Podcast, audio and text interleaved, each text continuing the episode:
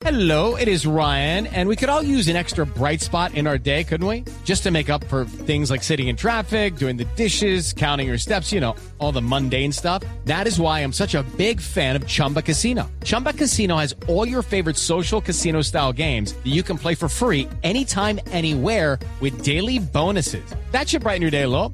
Actually, a lot. So sign up now at chumbacasino.com. That's chumbacasino.com. No purchase necessary. BGW. Void were prohibited by law. See terms and conditions. 18 plus.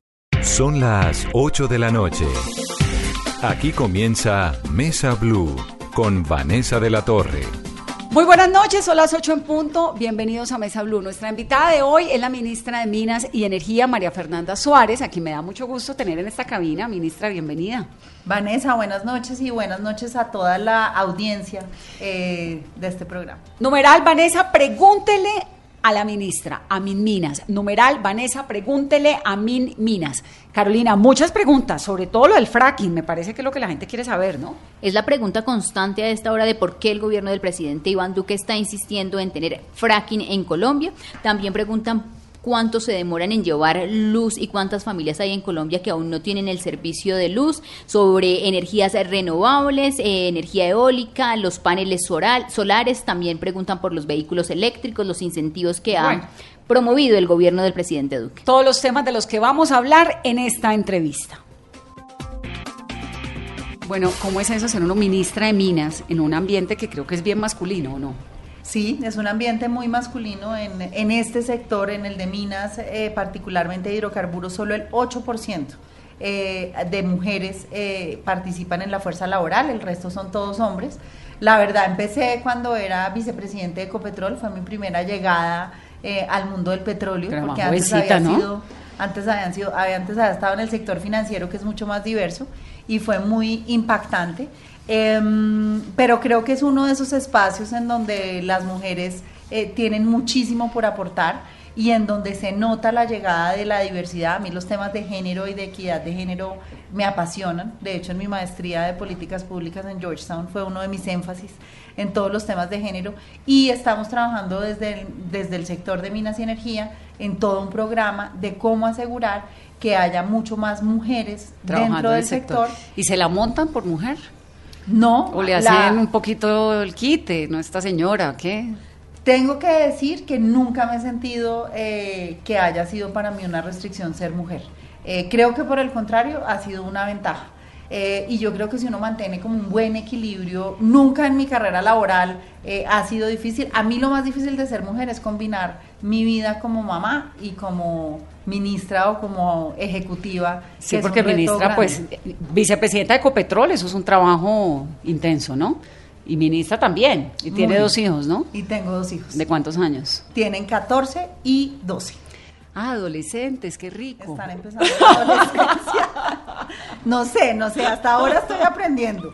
Eh, tengo una curva de qué sabroso. Tengo una curva de aprendizaje por delante. Entonces, eh, así como me enfrento a nuevos desafíos en este trabajo profesional, en la vida personal también, y la adolescencia es tremendo desafío. No, me imagino. Ministra, dígame una cosa. ¿Cuántas personas en Colombia no tienen energía eléctrica? No tienen energía eléctrica 500 mil hogares, o sea, casi 2 millones de colombianos. Es ¿Sin luz? ¿De nada? ¿Bombillo? Sin luz, de nada. Lo único que tienen es una lámpara eh, que le echan gasolina o velas. Entonces, realmente es una de las cosas más tristes que hay.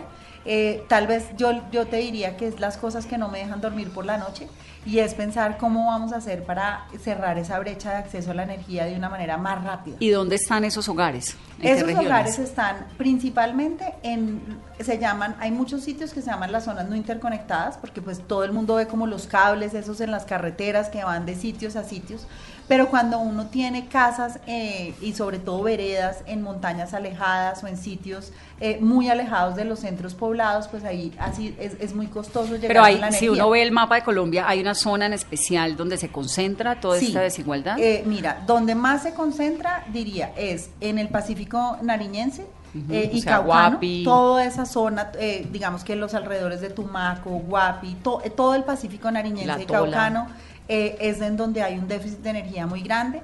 En todas las zonas eh, que, que, tradicionalmente han estado eh, afectadas por los temas de violencia, entonces todo el tema, por ejemplo, de Catatumbo es un tema en donde también tenemos problemas muy importantes. Chocó, también tenemos unos desafíos muy grandes en toda la región de Chocó. Mm. y pues definitivamente, digamos que los, por ejemplo, los lugares que más cerca están a tener un 100% de cobertura es toda la zona del eje cafetero. Em, eh, Meta es otro departamento, Meta, Bichada, Guaviare, son departamentos en donde también tenemos en toda la región eh, de la Orinoquía, en donde también tenemos unos desafíos de cobertura muy, eh, muy significativos. ¿Por qué en Nariño y en el Cauca hay esas falencias de energía si eso es relativamente cerca? Digamos, Tumaco pues no es el, no es Bichada, Sí, había un tema, había un tema y es que nunca se ha construido una línea de interconexión que llegara a esos lugares alejados. Y ahí la muy buena noticia que tenemos nosotros es que hace tres semanas eh, firmamos el, eh, el, el, inicio de esa línea de interconexión para el Pacífico nariñense eh, que va a cambiar la vida de esas regiones. Eh, eso es con un fondo que se llama Todos Somos Pacífico, eh, que estamos trabajando en toda esa reconversión de esas áreas que va a ser fundamental. Y adicional a eso, hay otras zonas en donde, en donde llevamos una, una, gran oportunidad que nos da la tecnología de hoy en día, es que las soluciones solares individuales, que son los techos solares, que son paneles solares. Bueno, ese es capítulo aparte para que hablemos ahora de eso, se llama energías qué? Eso se llama, esas son energías alternativas. Eh, y hay todo un tema de generación a gran escala. Pero en este tema de cobertura eléctrica, eh, las soluciones solares nos permiten llegar a lugares muy, muy apartados, porque ya no tengo que trazar una línea de transmisión, ni llevar un cable, ni llevar un cable, sino voy hasta esa casa y a esa casa le pongo su panel y le pongo una batería y ya con eso la tiene energía. Pues eso cuesta entre, depende también del sitio, porque hay que llevar pues todos los temas, pero cuesta más o menos entre 15 y 20 millones de pesos por casa. panel, por entonces, Eh, eh, entonces eh, sí es una solución costosa. ¿Y qué tan y qué tan apetecidos son esos paneles para los grupos ilegales, por ejemplo? Para los ladrones, o eso no es tan fácil de venga, le desmonto el panel. No, no, y yo creo que la gente lo protege muchísimo y, y realmente tiene una infraestructura, o sea, eh, o está encima del techo, pero muchas veces esas casas, el techo no es suficientemente fuerte para aguantar el peso del panel, entonces lo que tienes que montar es como si fuera un poste eh, y el poste pues tiene un buen amarre a la tierra, entonces no es tan fácil, no es tan fácil, no es tan fácil de, desmontar. Mira que hay un tema que, eh, que, estamos haciendo con todos los temas de emprendimiento, es que eh, tenemos un programa que se llama el desafío E al cuadrado y lo que busca con eso del costo es que vengan emprendedores y gente que está trabajando en temas de innovación social y nos generen una solución que le podamos llevar energía a todos esos colombianos que no tienen luz, pero a un precio más eficiente o con un modelo de prestación del servicio mucho más eficiente. Porque nosotros de esos 500 mil hogares que no tienen energía, eh, vamos a poderles llevar en estos cuatro años a 100 mil hogares. Pero lo que queremos es generar un modelo que sea mucho más disruptivo eh, y que nos permita que sea mucho más rápido porque realmente tenemos que llevar esa energía a los colombianos más rápido. millones de colombianos sin energía en pleno siglo XXI es inverosímil. Pero ministra, ¿cómo es el proceso eh, y ese acompañamiento por parte del gobierno para llegar a esa familia y, y acompañarla a prender por primera vez un bombillo? Primero es lo más emocionante que hay en mi trabajo, diría desde lo personal, eh, y realmente transforma la vida de los, de los colombianos y transforma la vida de las personas. Eh, ¿Qué estamos haciendo nosotros? Buscando que como gobierno hagamos que el inicio de la transformación que lleva a tener energía por primera vez permita llevar más cosas. Entonces, por ejemplo, el Departamento de Prosperidad Social nos acompañó a una vereda que se llama, eh, que queda en el río Gualajo, eh, y en esa que queda a una hora de Tumaco en lancha. O sea, que, que, son zonas de muy difícil acceso. Entonces llega el Departamento de la Prosperidad Social y lo que hace es apoyar a que la gente empiece a generar una actividad productiva. Entonces, por ejemplo... Pero es zona de qué? De pesca. Esas, minería. Esa zona realmente es una zona de coca muy alta porque es el mecanismo de subsistencia, eh, o otros que viven, digamos, de la pesca o cosas así. Pero mira, lo, lo bonito, por ejemplo, es que llegamos y entonces vamos a ayudarle a una persona a que monte una peluquería.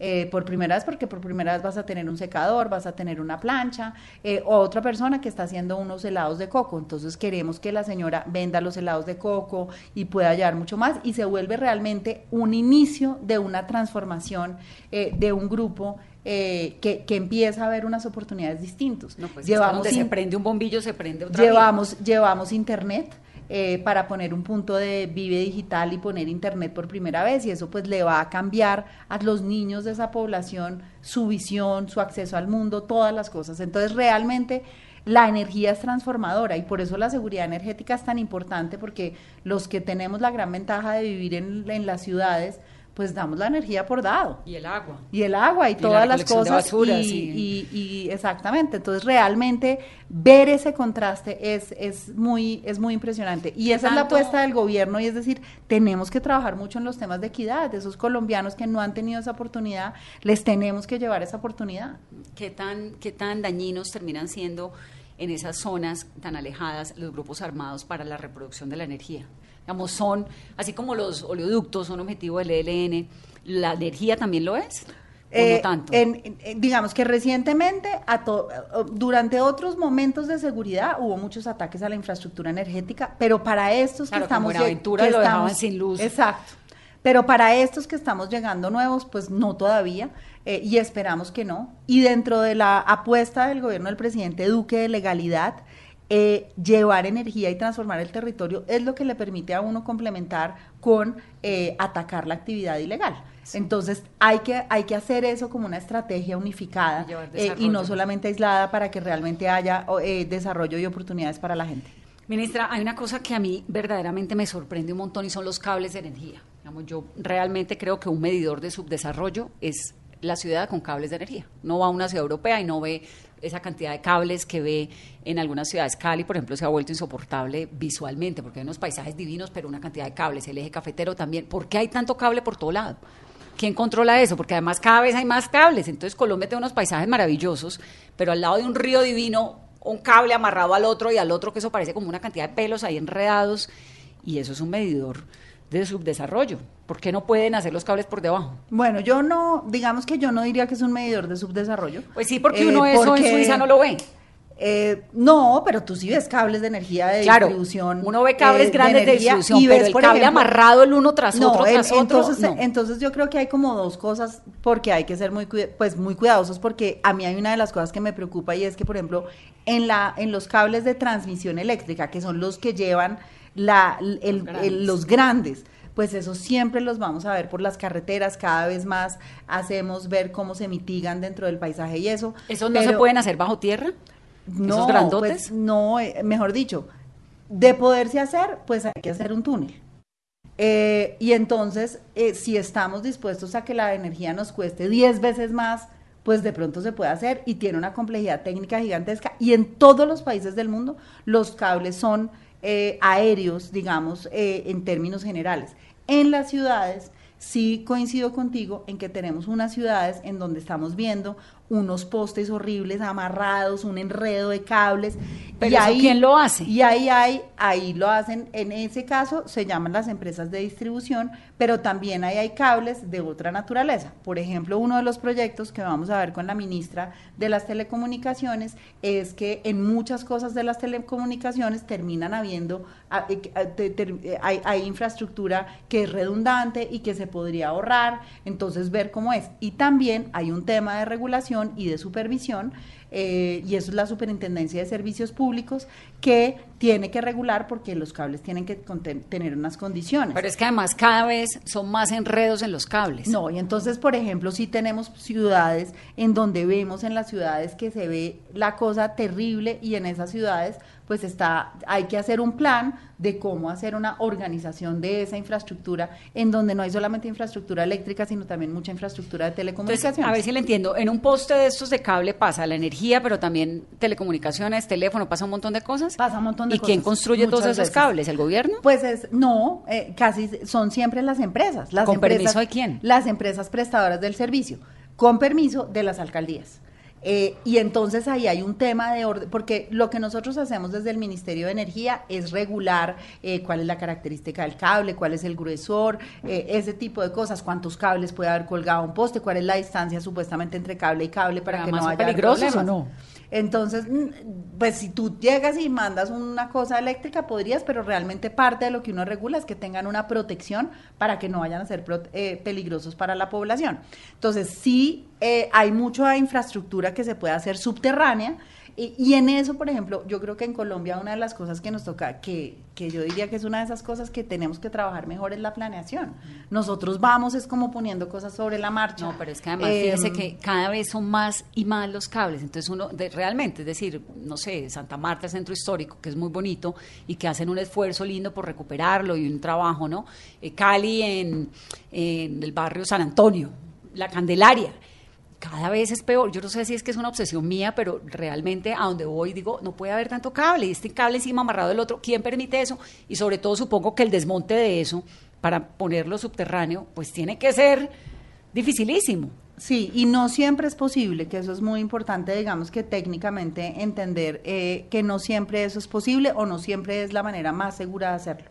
Lo que sí hay que hacerlo es que hacerlo de una manera ordenada, porque hay, tú misma lo dices, hay dos ciudades diferentes, o va a decir, bueno, San Francisco, por ejemplo, que tiene el tranvía, eh, y pues es una de las ciudades con mejores tecnologías, etcétera, y pues tú no, digamos que tú logras que sea una cosa ordenada, eh, y tienes ciudades en donde también ves una infraestructura ordenada. Entonces realmente es un tema de orden, es un tema de planeación eh, que hay una- que, sí que hay hay que un hacerlo. esfuerzo Por en- ejemplo, en lo que dices de Santa Marta, eh, Electricaribe, eh, una de las cosas que nosotros encontramos es que tenía un problema en un atraso de inversiones brutal, eh, la- una infraestructura deteriorada eh, y parte de lo que se refleja eso cuando uno ve ese caos, pues esa falta de mantenimiento, falta de organización de la infraestructura. Es que eso es como, decir, es, visualmente es muy evidente. Usted ve a una señora con el pelo parado, amarrado y 55 pinzas en la cabeza, o la ve peinada, pues es distinto. ¿Está peinada o no está peinada? La ciudad se ve o peinada o no se ve. Vamos, se le nota. Barranquilla también se ve eso, esa cantidad de cables. Lo de Cali es que sí me parece, porque además está en toda la ciudad. Entonces hacen unos proyectos hermosos con el río, pero en la mitad una cantidad de cables. Y uno dice, pero ¿cómo es posible que además hay cada vez más cables? Ya llega un momento en que uno ve el poste y dice, el poste se va a caer, como si no aguantara un cable más.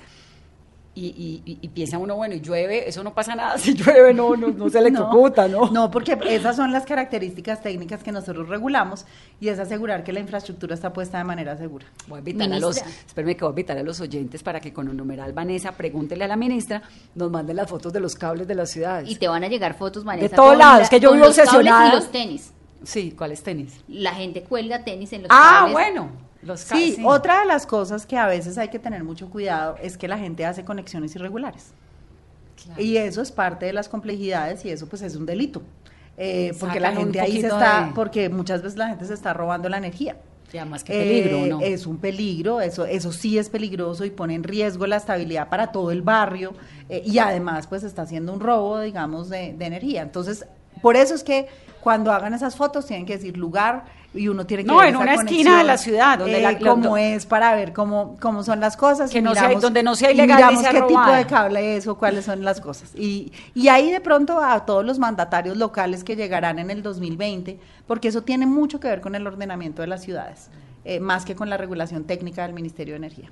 Y, y a la gente le parece normal que haya un montón de cables por todo lado. A mí realmente me parece que sí, es un medidor de, pues las ciudades desarrolladas uno ve menos cables cada vez. Aquí cada vez se ven más cables en las esquinas. Ministra hablaba de Electricaribe. ¿Cómo avanza ese tema y cuál va a ser la solución definitiva y estructural para toda la gente que le están quitando la luz en el Caribe colombiano? Pues nosotros, yo diría que ese es uno de los desafíos más grandes que tenía. Yo me acuerdo cuando eh, me nombraron ministra y los periódicos y la radio titulaba que ese era uno de mis mayores chicharrones. Y sin duda ¿Ha sido un alguna. chicharrón, ministra? Sí, y sin duda alguna es un desafío muy grande, eh, porque realmente son muchos años de, de- de problemas sin solucionar de manera estructural. Entonces, parte de lo que nosotros vemos en ese tema es hacer una solución de corto plazo, que es lo que hemos hecho durante el 2019. Electricaribe invertía en promedio 100 mil millones de pesos en las redes y requiere 800 mil. Entonces, en el 2019 vamos a invertir 500 mil millones de pesos en las redes, en mejorar el ¿Esa servicio. plata sale de dónde? En mejorar los medidores. Esa plata ha De salido nosotros. de préstamos de eh, que el gobierno nacional le ha hecho a Electricaribe. Y, ¿Y la- por qué los colombianos terminamos pagando todas las falencias de Electricaribe? Eh, a ver, ¿cuál es, ¿cuál es el tema en esa, en esa condición? Y vo- voy a explicarles, digamos, que cómo es la solución estructural y ahí les, les redondeo con, con cómo es el esquema en cómo lo vamos a hacer sostenible. Entonces, ¿qué pasó? Y es que dijimos, lo que tenemos que hacer es que llegue un nuevo operador a la costa caribe, porque lleva dos años intervenida, eh, va a cumplir tres años intervenida y tenemos que encontrar una solución definitiva porque estos son 10 millones de colombianos que tienen un mal servicio de prestación de energía. Eh, lo que hicimos es que en el plan de desarrollo se va a asumir un pasivo pensional de 1.2 billones de pesos. Y pues la plata, eh, todos sabemos que hemos tenido una situación fiscal, que es una situación fiscal apretada, que se tuvo que hacer una ley de financiamiento, que el Estado tiene que reducir los gastos. Y para poder hacer un saneamiento financiero Electricaribe, es que tuvimos que buscar un esquema a través del cual apoyáramos esa solución, porque de lo contrario no era posible. Y la Constitución de Colombia, y esto es muy importante, obliga al Estado a asegurar la prestación del servicio de energía eléctrica. Entonces, si mañana le pasara a Cali, como le pasó en Cali durante un tiempo, o le pasara a Medellín, o le pasara a Nariño, o le pasara a cualquier región, este fondo que se creó va a ayudar a prestar esa solución del servicio de energía eléctrica. Entonces lo que hicimos es decir, oiga, hay que reconocer que la Constitución obliga al Estado a la prestación del servicio de energía eléctrica y que tenemos que tener capacidad financiera para atender esas situaciones en donde hay una anomalía en el servicio, como en el caso de Electricaribe. El proceso de Electricaribe arrancó bien en la búsqueda de un operador. Eh, hay seis empresas precalificadas, de las cuales tres son colombianas y tres son extranjeras nuevas. Eh, y ¿Cuáles son las extranjeras? no podemos decir quiénes son los nombres porque es confidencial dentro del proceso.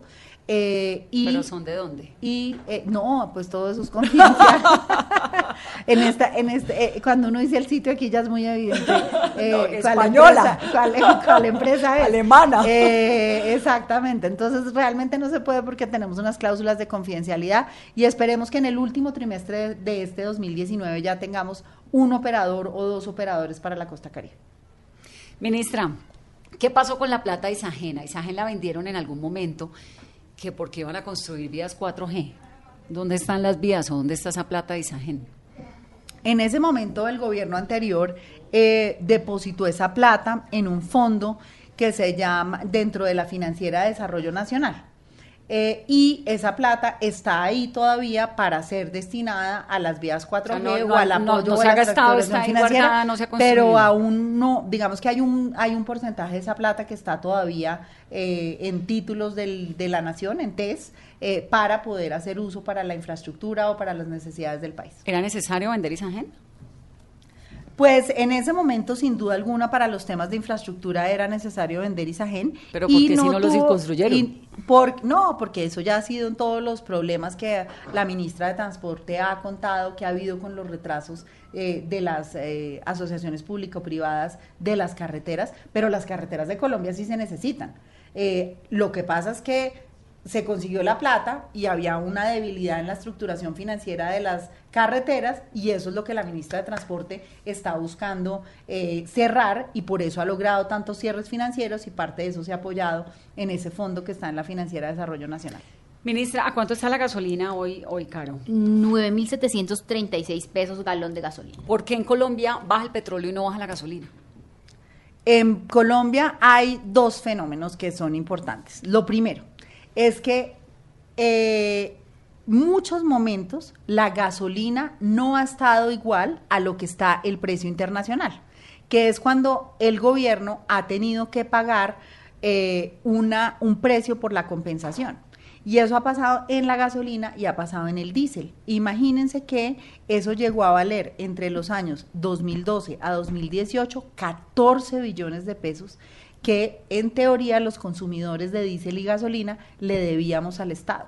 Entonces, ¿qué hicimos en el Plan Nacional de Desarrollo? Y es que dimos, digamos que dijimos, eso no se lo vamos a cargar a los consumidores, lo va a asumir el Estado colombiano, quitamos el IVA a los combustibles y yo creo que algo que es importante es decir que la gasolina hoy ya está eh, a precio, eh, in- a- al mismo precio que debería ser internacional. Entonces, por ejemplo, en la gasolina ya estamos en un momento en que si sube el petróleo va a subir, si baja el petróleo va a bajar. Pero, ¿a partir de Pero, cuándo? ¿qué les voy a decir ahí? Un tema que también es muy importante, es que no se les olvide que el petróleo es en dólares.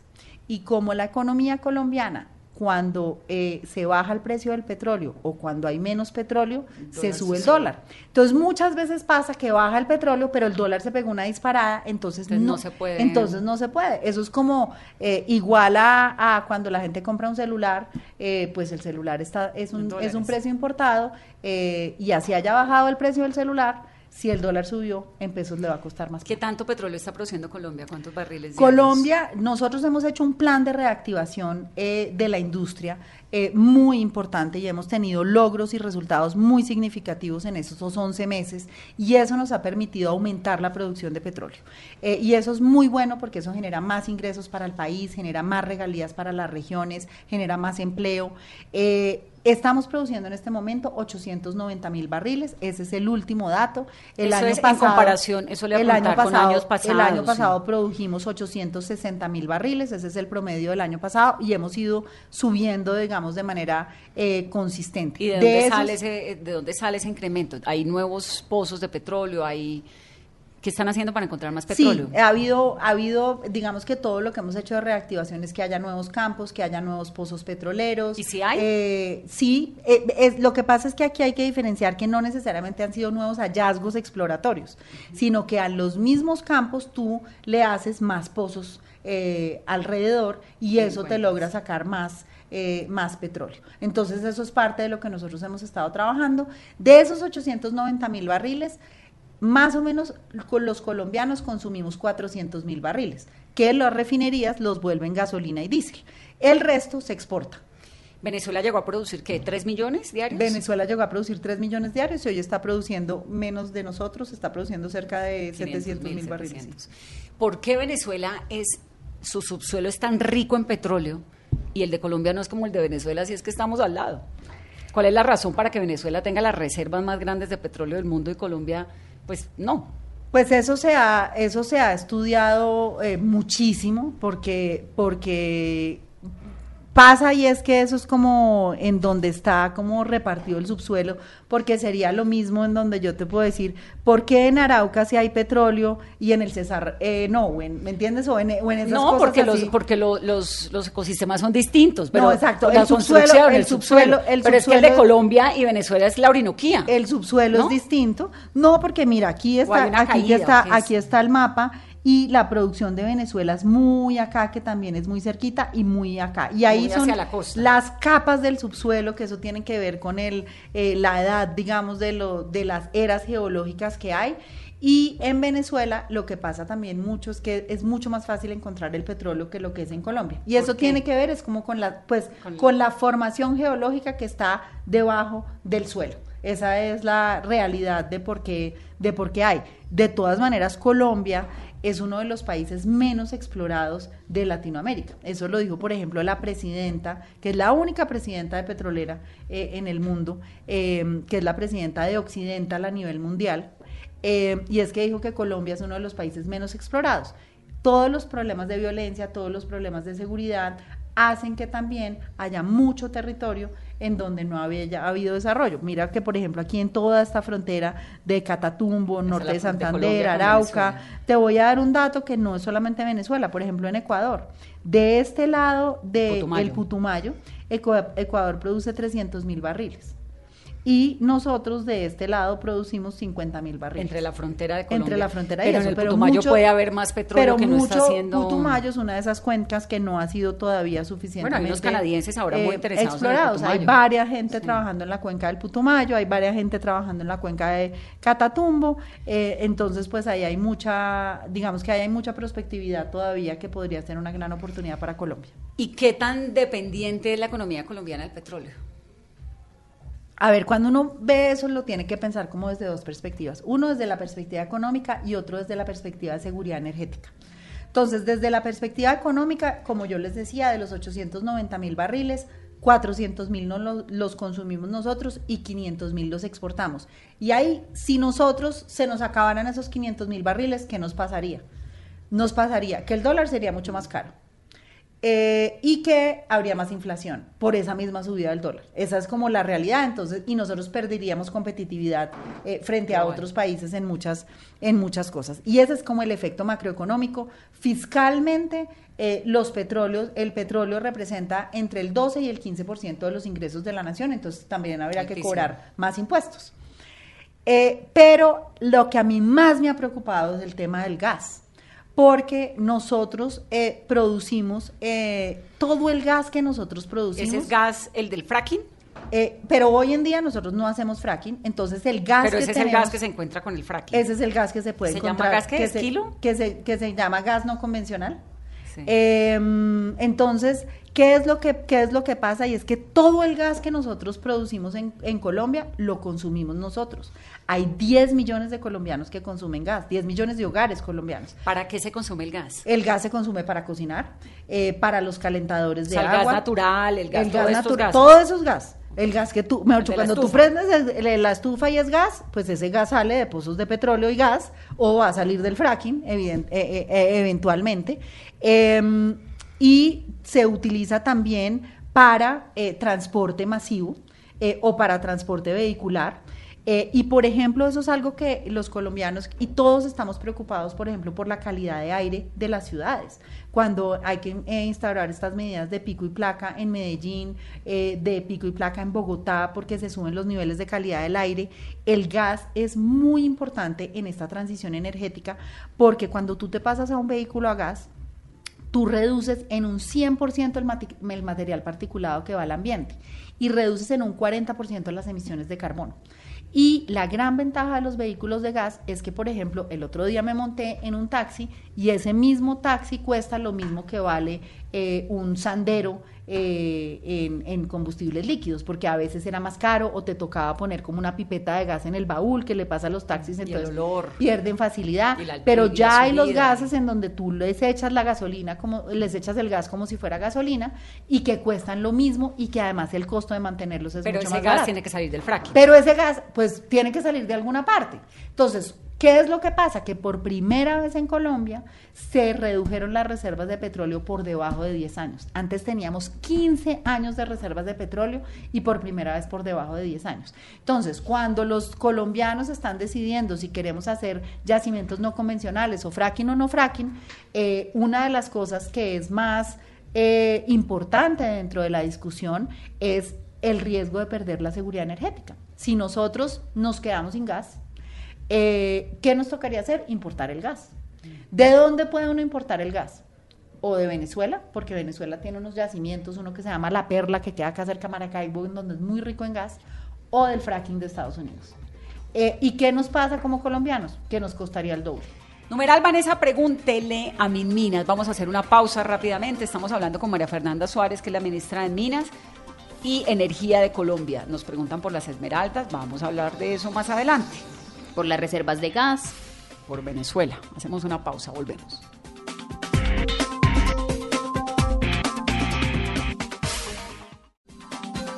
Continuamos, estamos en Mesa Blue hablando con María Fernanda Suárez, la ministra de Minas y Energía. Numeral Vanessa, pregúntele a Minminas. Gasolina, pimperos en La Guajira. De todo eso estamos hablando, Carolina. de oro también, en reservas de gas.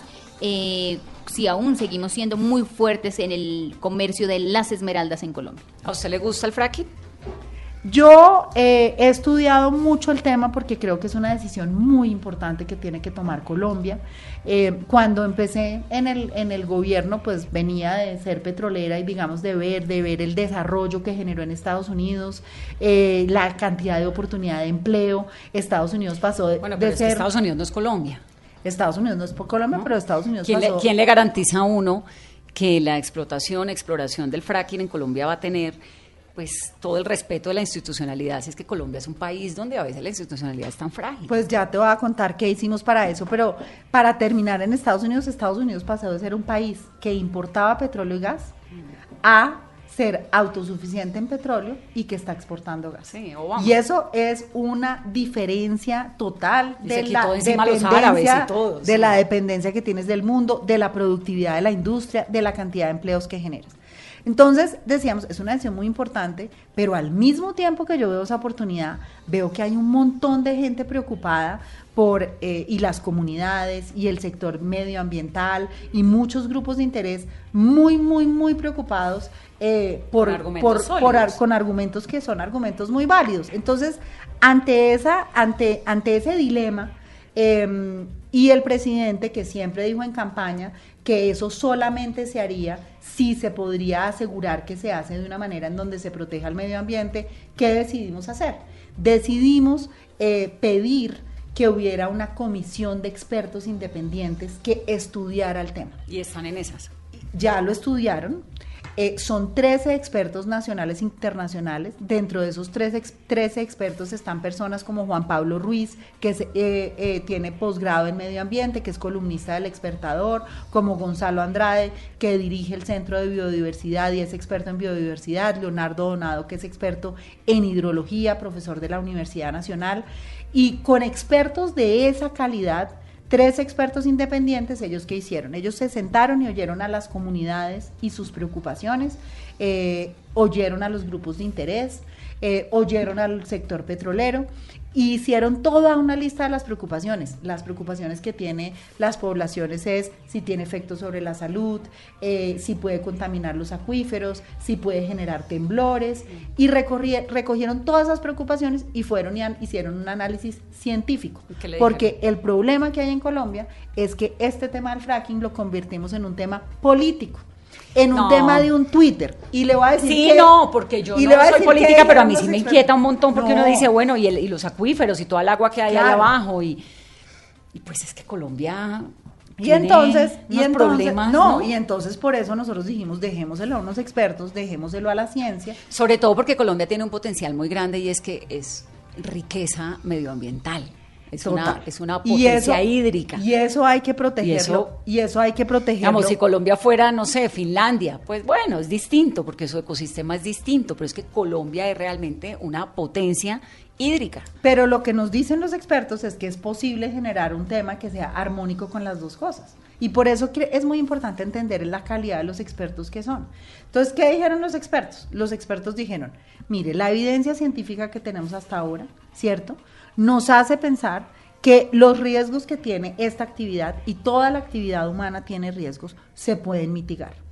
Pero como es una actividad que tiene ciertos riesgos, que hay poblaciones que tienen dudas, la mejor manera de poder atender esas inquietudes es hacer unos pilotos de investigación integral, en donde el tema que tú mencionas, Vanessa, es uno de los temas más importantes y es el tema de fortalecer la institucionalidad ambiental. Esa es una de las primeras recomendaciones que hacen los expertos. Entonces, los expertos lo que dicen es Colombia no está lista para ir a una fase comercial. Hagamos una fase piloto primero ¿Y ya se está haciendo? no, no se ¿Cuándo está haciendo, esa no fase se está haciendo todavía. En esa fase piloto, lo que serían serían unos pilotos en donde todos los colombianos hagan de cuenta como si fueran un reality, puedan estar viendo lo que ¿En está vivo y en pasando. directo? En vivo y en No, directo. ministra, ¿y quién va a grabar eso? ¿Quién lo va a poner en pues, transmisión qué? Pues la idea es que haya toda la transparencia del mundo, que la gente, yo no te voy a decir que en vivo y en directo, pues porque tú sabes lo que valen las horas de televisión, pero si vamos a tener sitios. Pero además eh, uno no entiende nada. Yo sitios- veo ahí una exploradora de- sitios de- y páginas de fracking y yo qué voy a saber si está haciendo pues bien el hay que hacer unas gráficas que digan, oiga, este pozo, a qué distancia se hizo el siguiente po- centro poblado. Pero dígame una cosa, ¿usted tiene finca? Yo tengo finca. sí. ¿Usted permitiría una exploración de fracking ahí en su tierra Sí. y al lado de su casa? Con las recomendaciones que hacen los expertos, sí. Dicen, venga, ministra, es que aquí al lado tenemos un pozo de gas, aquí a un kilómetro de su casa. Yo, Vanessa, lo que pasa es que trabajé también en la industria de petróleo y gas y una de las cosas que reconozco es que yo venía de ser una persona financiera, yo era banquera. Me dediqué toda la vida a ver la vida desde un Excel o a ver la vida desde Bogotá.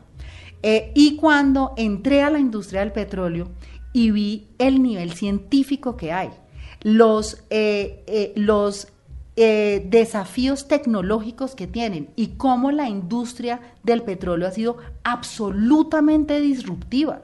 Eh, el otro día estaba viendo un video del Foro Económico Mundial en que mostraba, se los voy a mandar porque es impresionante, en que mostraba todas las capas de la Tierra y comparaba y, cómo cada cosa, por ejemplo, para conocer los acuíferos, va generando un montón de conocimiento eh, y que hay una cosa que hay que diferenciar. Y es que la tecnología evoluciona y que muchas veces no es de hacer o no hacer, sino de cómo se hace. Porque la industria petrolera también ha cometido unos errores terribles y ha generado unos efectos muy complejos. lo del Golfo de México, ¿se Pero, acuerda que claro, los pájaros pero es que petróleo? muchas veces en ese tema es como eh, es cómo se hizo. Y ahí te voy a dar un ejemplo. Es como si uno dice, pues pucha, se cae un avión y uno no dice, yo dejo montarme en avión.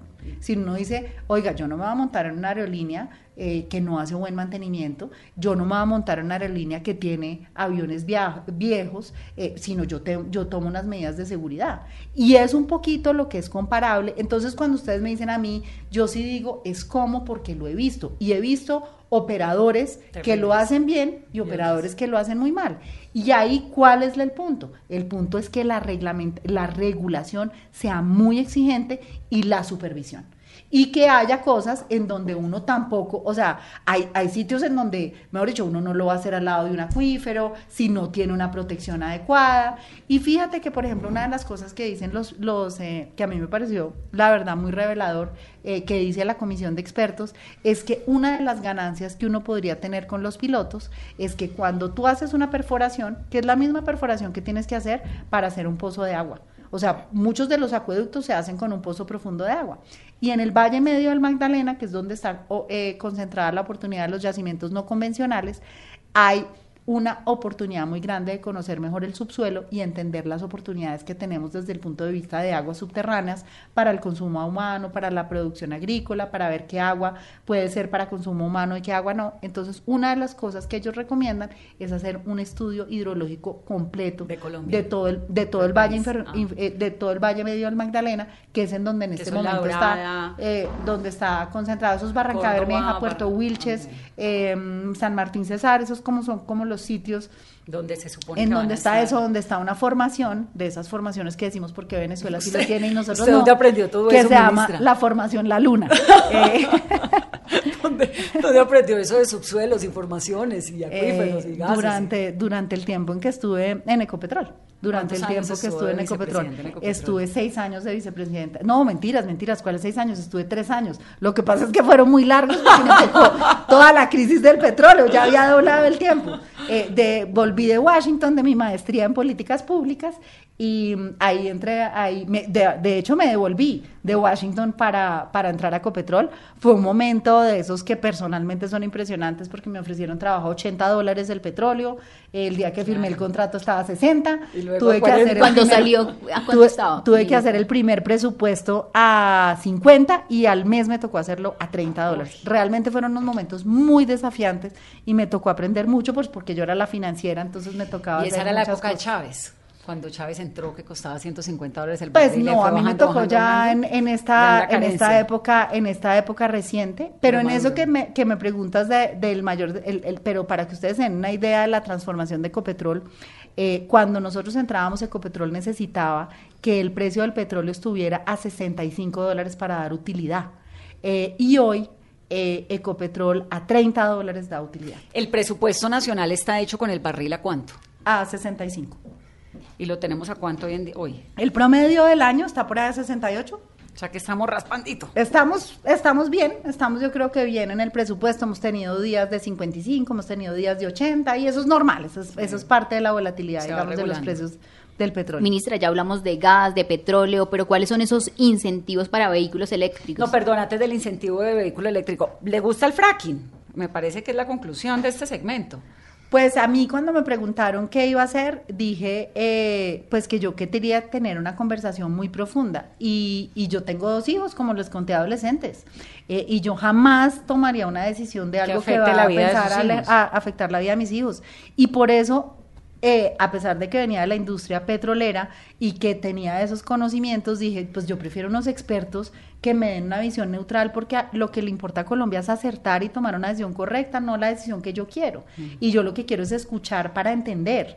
Entonces, a mí sí me da mucha tranquilidad la comisión de expertos, eh, así que eh, eso, eso, eso me ayuda mucho en ese, en ese sentido a decir, oiga, tomé todas las debidas de buena diligencia, de buena investigación, y fíjese que no estamos diciendo que vayamos a una fase comercial, sino a coger la recomendación de los expertos, que es hacer unos pilotos de investigación. ¿Y cuánto se puede demorar esa fase piloto a ya tener una fase comercial?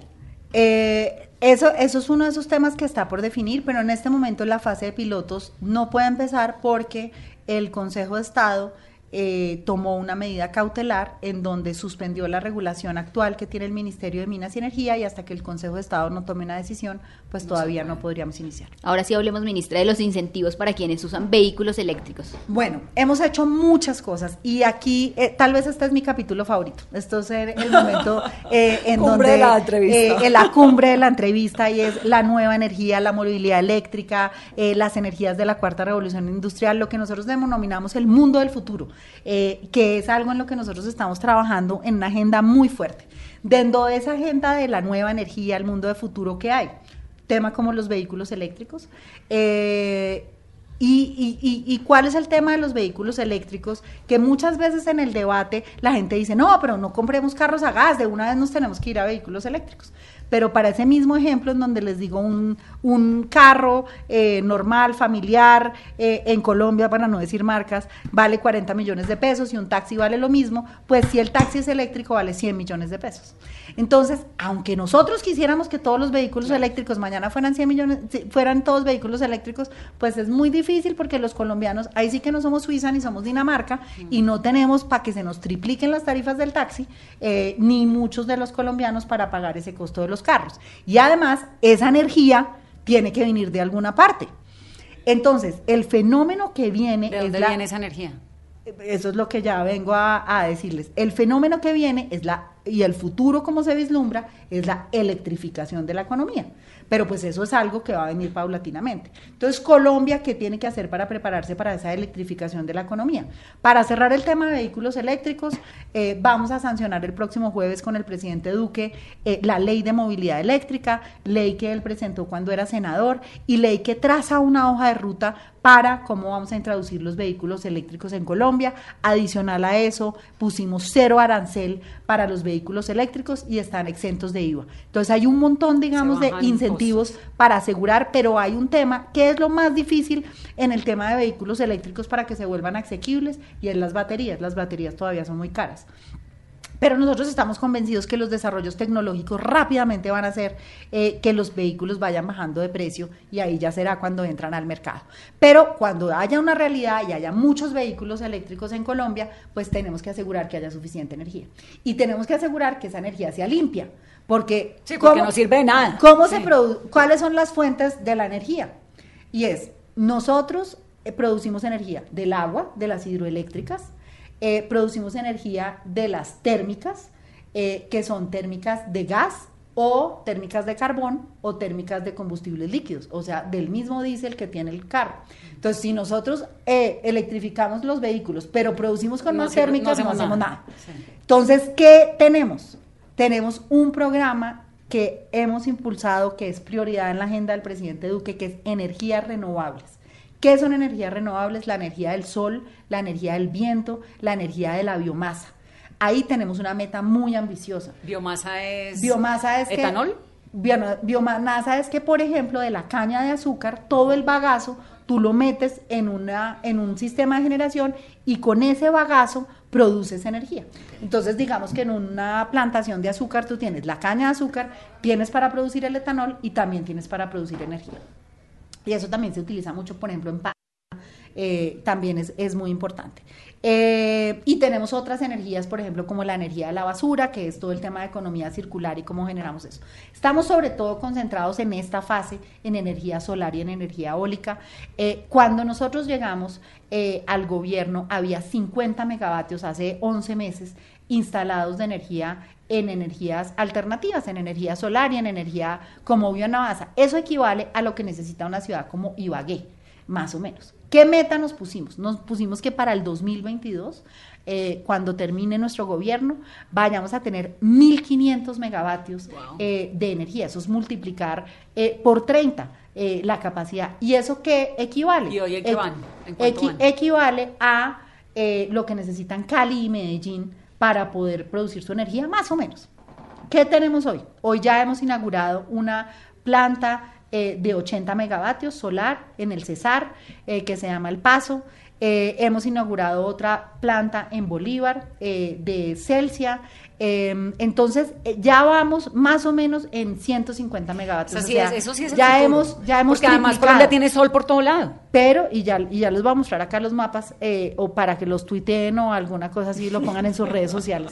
Eh, mil, pero ¿qué hicimos? En febrero hicimos una subasta, que es la subasta de cargo por confiabilidad. Y en esa subasta, por primera vez en la historia de Colombia, se adjudicaron 1.398 megavatios en energía solar y en energía eólica. ¿En dónde? ¿En qué lugares? En el Cesar y en La Guajira.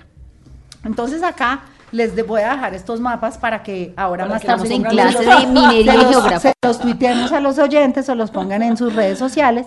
Y lo que tú dices es verdad. Oiga, uno en Colombia cuando va conociendo en Colombia en todas partes hace sol. No, pues es En que San Andrés. En ¿Cómo así Colombia, que- que- mire San cómo Andrés así y que La? Providencia. En Colombia, eh, además de eso, en Colombia no hay estaciones porque estamos en la línea del Todo el Ecuador. día sol, sí. Entonces la oportunidad, este color, mira aquí, es el color más alto El que hay en el mundo oscuro. Ahora de ya les voy a energía, poner el mapa de- en- de energía, de energía solar. Entonces el potencial que tiene Colombia es espectacular.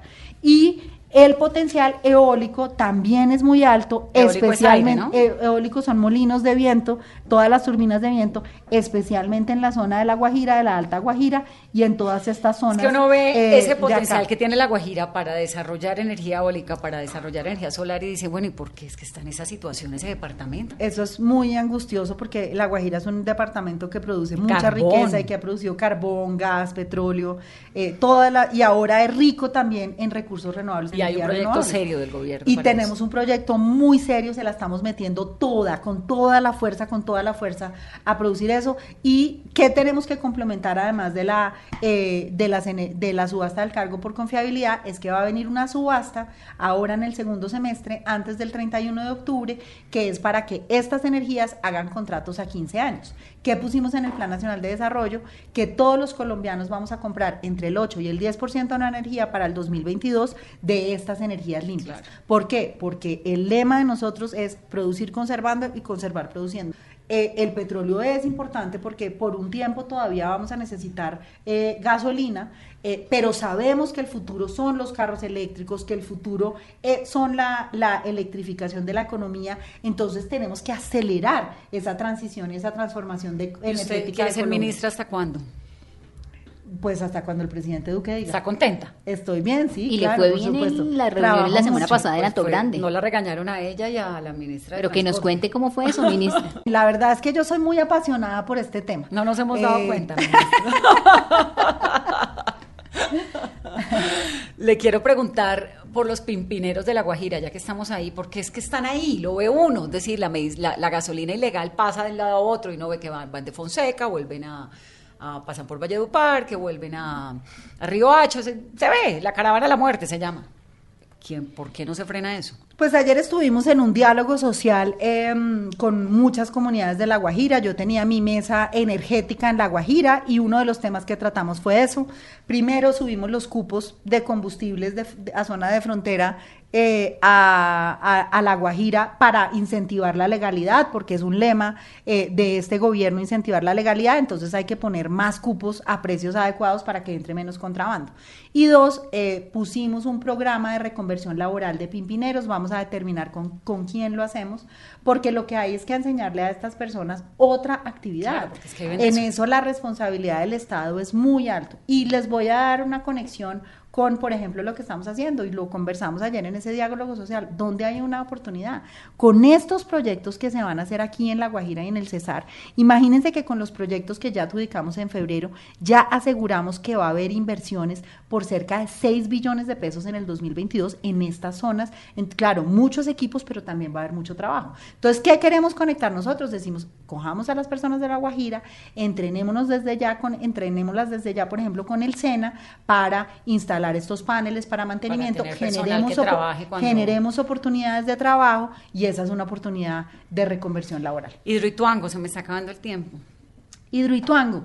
A ver, en Hidroituango es muy importante que los colombianos sepan que ese proyecto es responsabilidad de empresas públicas de Medellín, que parte de lo que hicimos también en la subasta de febrero eh, es asegurarle a los colombianos que en los próximos años, con Hidroituango o sin Hidroituango, va a haber suficiente Porque energía. supuestamente es responsable del 20% de la energía. Entonces, nacional, ¿no? Hidroituango sí tiene una participación muy importante en la matriz energética. Hidroituango participó en la subasta de febrero porque EPM tiene sus calendarios que va a entrar eh, parcialmente, va a ir entrando por etapas eh, y va a entrar para la subasta del primero de diciembre del 2022.